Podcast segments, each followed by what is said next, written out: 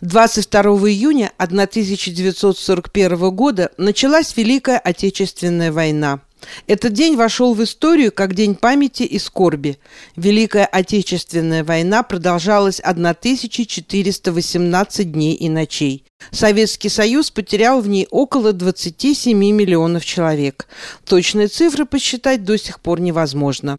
В орбиту войны так или иначе были вовлечены более 60 стран, в том числе и Канада. Боевые действия велись не только в Европе, но и в Азии и Африке, на морских и океанских просторах. В Торонто проживают участники тех событий. К примеру, Август Бенсанович Вихнин встретил войну 15-летним юношей в Харькове, но уже через два года в 1943 году был призван в действующую армию. Сражался на Украине, в Белоруссии и в Прибалтике. Сейчас ему 98 лет. Об этих событиях он рассказал в интервью корреспонденту радио «Мегаполис Торонто» Марине Береговской. 22 июня 41 года я собирался ехать к брату двоюродному Жданов. Пошел на... Это было где-то часов 11 дня пошел на городскую станцию брать билет.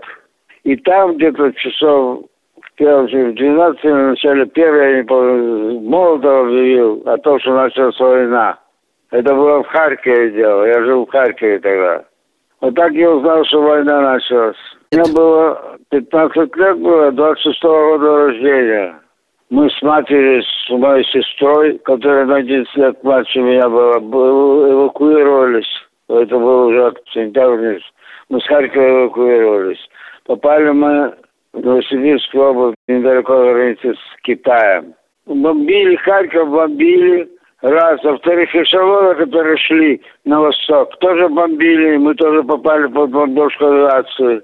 Наш эшелон не два раза попадал. Пока мы добрались до Волги, до Сталинграда. Через Сталинград мы проехали дальше, на юг, через Казахстан шли не по Сибирскому магистралю, а через Турчим шли, потому что Сибирская магистраль была это военными поставками, эшелонами. А мы шли через Казахстан по югу, через Ташкент, через Новопалатинск. Август Бенсунович, для вашей семьи это было трудное время? Конечно, трудное время. Во-первых, карточки уже были, карточная система была. Хлеб мы покупали в магазинах по карточной системе.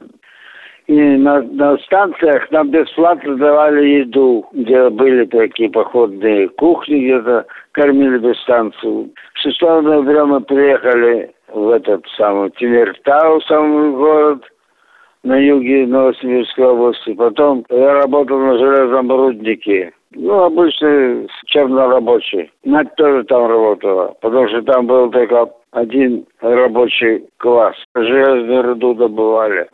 В 1942 году мы переехали в Белово на север. Это Новосибирская область, город Белово. Там жили. Я работал тоже на железной дороге. А потом попали мы в Коми СССР. Там отец, он сидел, пять лет его дали в 1932 году. Он освободился 20 октября 42 года освободился, да он там оставался в лагере работать по району. Он там дал ему в 43 году, 9 мая, приехали туда, в Коми СССР, станция Ижба. Это недалеко от Воркуты там. Это был май месяц, а 10 ноября 43 года, в том же году, когда мы приехали к отцу, я пошел в армию, вот и все. Сколько вам было лет, когда вы пошли в армию? Мне было 17 лет. Работал на железной дороге. Там бродь была. Не выдавали никакой армии, я не мог перейти на другую работу, ничего не мог сделать. Я ходил в военкомат, в военкомате был майор такой, Султанов.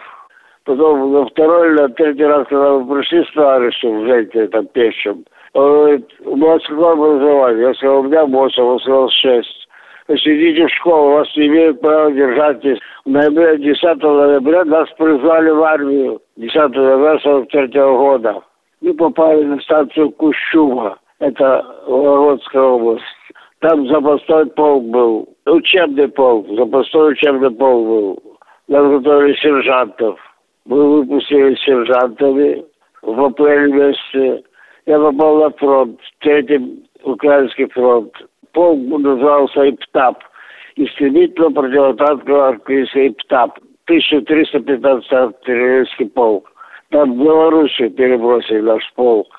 Мы попали на первый Прибалтийский фронт, который шел в севере Белоруссии, по северному окраинам Витебской области.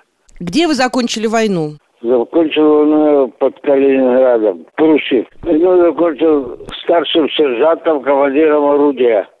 Август Бенсонович, что для вас означает э, День Победы? И надо ли его отмечать в наше время?